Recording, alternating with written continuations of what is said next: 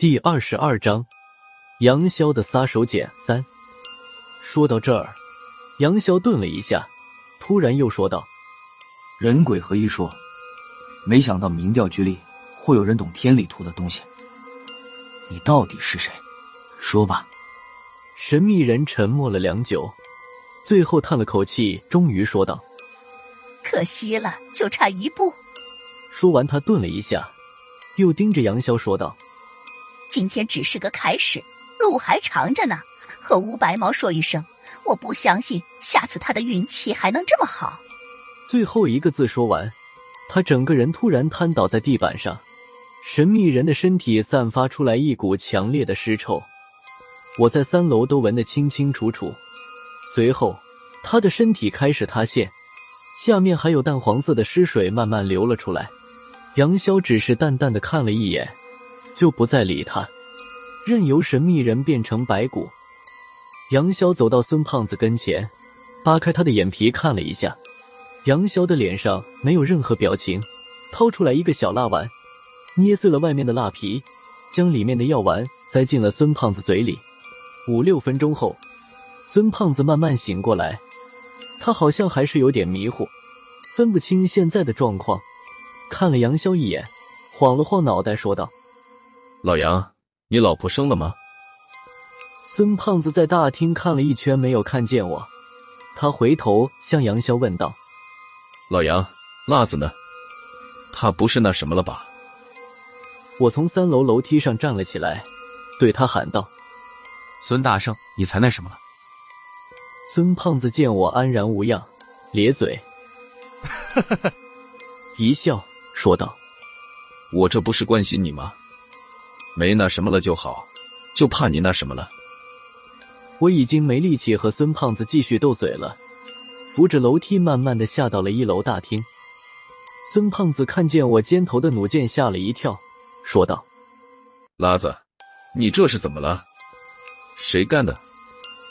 本来我已经开始有点习惯肩头的疼痛了，被他这么一提醒，顿时又觉得肩头的伤痛入骨髓，倒吸了口凉气。我才把刚才的事情说了一遍，说完又问孙胖子：“大圣，我的事说完了，是不是该说说你的事了？我回来就看见你倒在地板上了，你又是怎么找的到？”孙胖子歪着脑袋想了半天，还是有点迷迷糊糊的说道：“你去找绳子的时候，突然从门外面刮进来一阵黑烟，刮得满大厅都是。我在黑烟里不敢动，还四处喊你来着，你都没吱声。”现在想起来，我可能是被人迷晕了。后来好像有人喂我吃了什么东西，一股药味直冲脑仁，我就被这股子药味熏醒了。大圣的运气好，他中的是降术。杨潇在神秘人那一堆腐肉枯骨里面没有发现什么线索，回过头来说道：“大圣的运气真不是一般的好，这种降术需要施降人自己的血肉作引。”大圣他和下降的人是同一种血型，对降术里面大部分的恶种免疫，要不然二十个大圣绑在一起，都够死一个来回的了。我看着杨潇现在的样子也是够惨了，他脸上一片惨白，一点血色都没有。他今天晚上的血没有少流，脚背上的血窟窿和他胸前的伤口现在还在渗血。我看着杨潇说道：“老杨，你没事吧？”一会儿你老婆生下来之后，用不用找个大夫给你输点血什么的？杨潇摆了摆手，说道：“一点小问题，我自己能解决。沈啊，就是你的伤有点麻烦。”他用手在我的伤口处虚画了个圈，说道：“你伤到骨头了，要不快点治？你这里的骨头都要坏死，到时候就真麻烦了。”经杨潇这么一说。我的冷汗一下子就冒出来了，连忙说道：“老杨，你别吓唬我。老实说，这点小伤应该不用截肢了吧？”杨潇走到我的面前，低头看着我伤口上露出的弩箭箭雨，表情有些怪异的说道：“你别动，我看看你的伤口。”还没等我回答，他突然伸手握住我肩头的弩箭箭尾，没等我明白过来，他用力一拔。连同弩箭被拔出来的，还有伤口里面喷出一米多远的鲜血，剧烈的疼痛让我眼前一黑，一下子就坐到了地板上。伤口的鲜血倒是不再喷了，但还是流得哗哗的。片刻功夫，我的半拉衣袖已经被染得血红。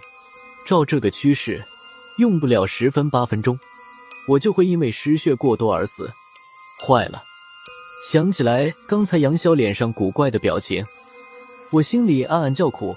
别是杨潇身体里面的黑气还没排干净，又被鬼差什么的附体了吧？杨潇。你是想弄死辣子吗？孙胖子急了，他掏出手枪对着杨潇的脑门说道：“我不管你是怎么回事，辣子要是有个三长两短，你就到下面去陪他。”说着，他想起来枪弹对杨潇不起作用，从腰后拔出来短剑，对着杨潇的脖子一通比划。还是孙胖子够交情，我看了他一眼，刚想说几句场面话。不知道为什么，脑子里突然想起来以前在麒麟酒店的时候，孙胖子安慰杨潇的话：“我当警察就死战友，做卧底就死老大。”想到这些，我看孙胖子的眼神开始纠结起来。杨潇对孙胖子手里的短剑还是相当忌惮的，他伸出两根手指头，小心翼翼的在剑身上挡了一下，说道：“你看清楚了再说话。”说着，他已经掏出来一个赤红色的小药丸，将药丸掰成两半，又将其中一半药丸分成两半，然后把两个四分之一的药丸分别碾成小细末，散在我的伤口上。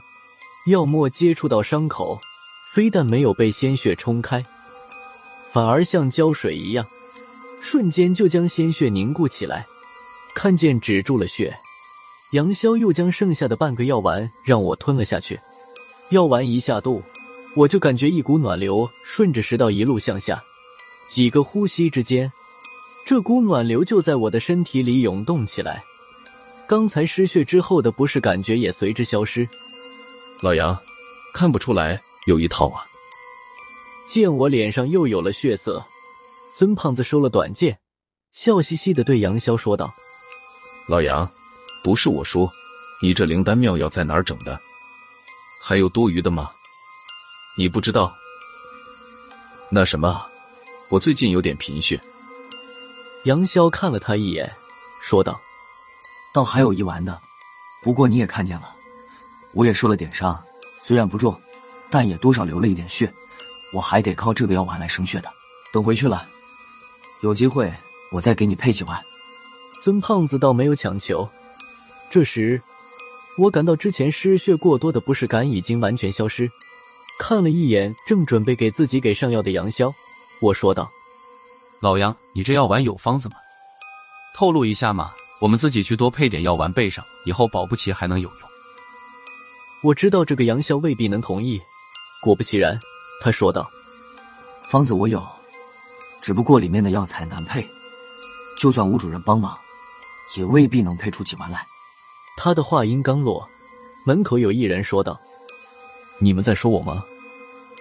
大厅内，我们三人都吓了一跳，回头向说话的方向看去，吴仁迪正从门外进来，傀儡站在门口，就像没有看见他一样，眼睁睁的将吴仁迪放了进来。吴仁迪怎么会在这儿？这个时候他不是应该疯了六感，在四楼看着杨潇的老婆投胎吗？这时，杨潇看了看吴仁迪，又瞅了瞅四楼病房的方向，脸上的惊讶表情无以言表。你怎么会在这里？